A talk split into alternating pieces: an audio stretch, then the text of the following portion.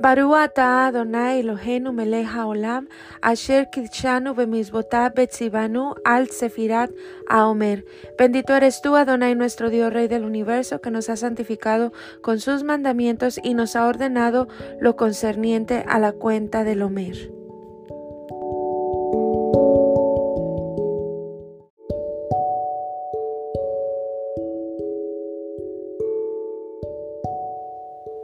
Hola a todas, ya estamos en el día 6 de la cuenta del Homer y vamos a irnos a lo que es el devocional del día de hoy. Em, es vinculación en el amor.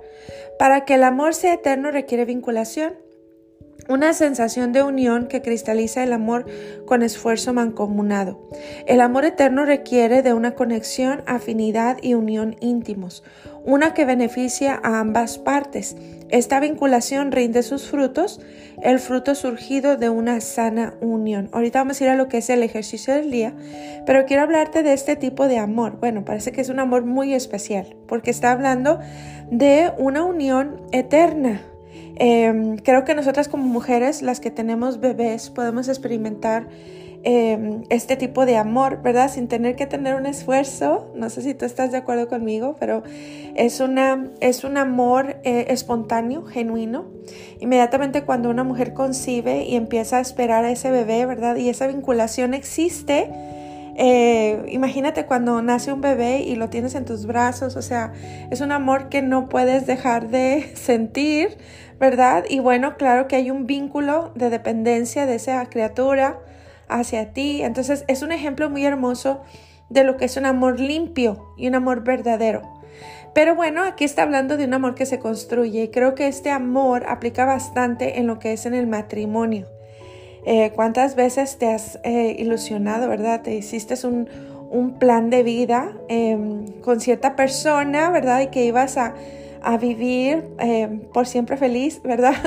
Y bueno, este, cuando nos casamos nos vamos dando cuenta de que no solamente hay virtudes, sino que hay muchos defectos y que bueno, em, hay que trabajar, hay que trabajar en este amor, ¿verdad? A veces la inmadurez nos hace cometer muchos errores pero tú vas creciendo con el tiempo, con el amor de tu pareja y bueno, empiezas a construir ese amor, ese amor que em, de verdad eh, la meta es que sea eterno, ¿verdad? Aquí nos habla de este amor eterno, pero también habla de un esfuerzo mancomunado, un esfuerzo recíproco, que no solamente tú pones tu parte, sino que esa persona trabaja en poner tu parte. Y eso es importante porque se ha perdido muchísimo el concepto del amor a veces lo confundimos con perder la dignidad, ¿verdad? Porque se pasa los límites del amor propio.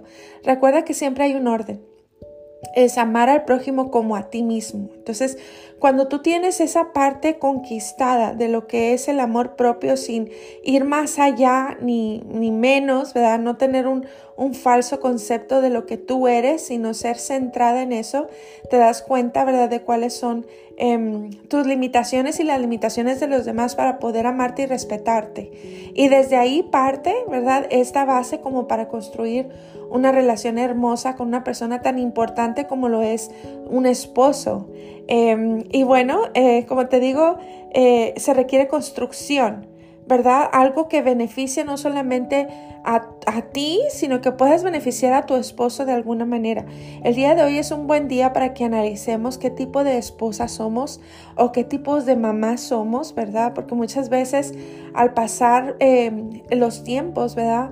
Eh, que creo que estas dos relaciones son hermosas, ¿verdad? Es, es lo que tú quieres construir, es ese amor eterno eh, en estos dos tipos de relaciones, pero pasan decepciones y pasan cosas, pasan procesos en la vida. Entonces es importante construirlo y que tú sepas que eh, necesitamos la voluntad, no solamente la tuya, sino la de esa persona para poder construir algo que es verdadero, ¿verdad? Algo que es em, puro, ¿verdad?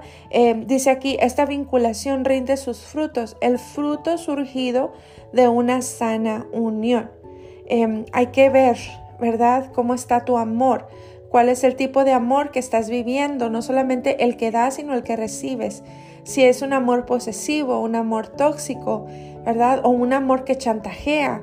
Todas esas cosas son importantes para que el día de hoy las podamos analizar y hacer esta cuenta, Omer, introspeccionar el corazón, ¿verdad? Recuerda que estamos em, introspeccionando y formando nuestro carácter y podamos em, sentir este amor, ¿verdad? No sé si en, tu vida lo has tenido, quizás muchas de ustedes han tenido decepciones, chicas, eh, en estas partes, ¿verdad? Tanto con los hijos como con los esposos, em, pero me encanta que siempre el Eterno está allí, siempre el Eterno, de hecho hay un capítulo en la escritura que es para aquella mujer abandonada, aquella mujer viuda. Eh, eh, es importante que tú sepas que em, cuando tú aprendes que tu dependencia es de Dios, eh, creo que es un ingrediente importante para poder amar a otros con misericordia, ¿verdad? Entonces, em, esta parte es muy importante el que podamos construir eh, dice aquí, eh, es el amor eterno que requiere una conexión y afinidad, unión íntimos, ¿verdad? Em, a lo mejor quizá ah, te han decepcionado tanto que no has sentido esta experiencia en la vida, ¿verdad? Em, pero créeme que em, e, el Eterno está ahí para poder consolar tu corazón si esto no lo has experimentado y bueno, esperar que podamos construirlo, ¿verdad?